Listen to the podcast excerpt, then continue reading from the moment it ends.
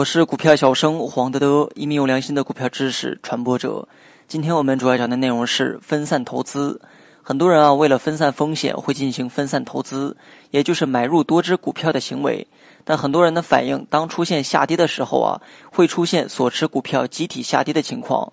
那么今天咱们就来讲一讲关于分散投资的问题。谈这个问题之前呢，你需要明白两个前提。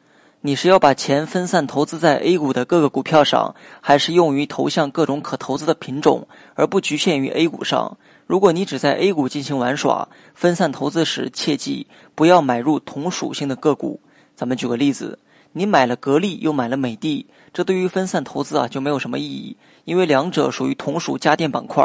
如果你非常看好家电板块未来的发展，完全可以加大资金在某只个股上，没必要在同属性的板块中购买多只个股。那么这样的结果可能会出现同涨同跌。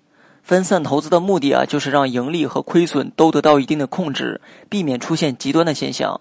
说白了就是涨不多也跌不多，目的是在相对长的周期下获得稳定的收益，拒绝过大的波动带来的风险。那么以上是假设只在 A 股进行分散投资时做的分析。接下来呢，就来讲一讲不同品种之间的分散投资。这种方法能更有效地起到分散风险的作用。如果投资只局限于 A 股啊，就不能避免系统性的风险。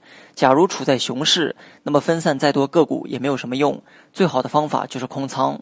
那么此种方法不仅局限在 A 股上，准确来说，分散投资是在不同的宏观背景下，风险偏好的侧重点会发生一定的变化。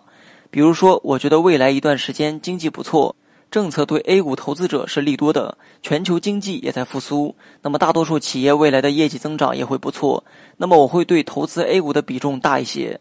同时，我发现美股也具有投资价值，那么我可能会拿部分资金投资对方的指数。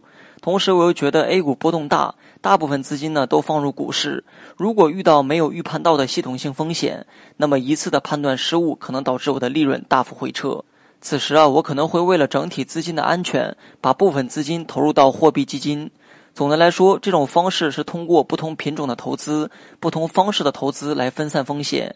由于投资的维度更广，当出现风险时，能更好的起到避险的作用。好了，本期节目就到这里。详细内容你也可以在节目下方查看文字稿件。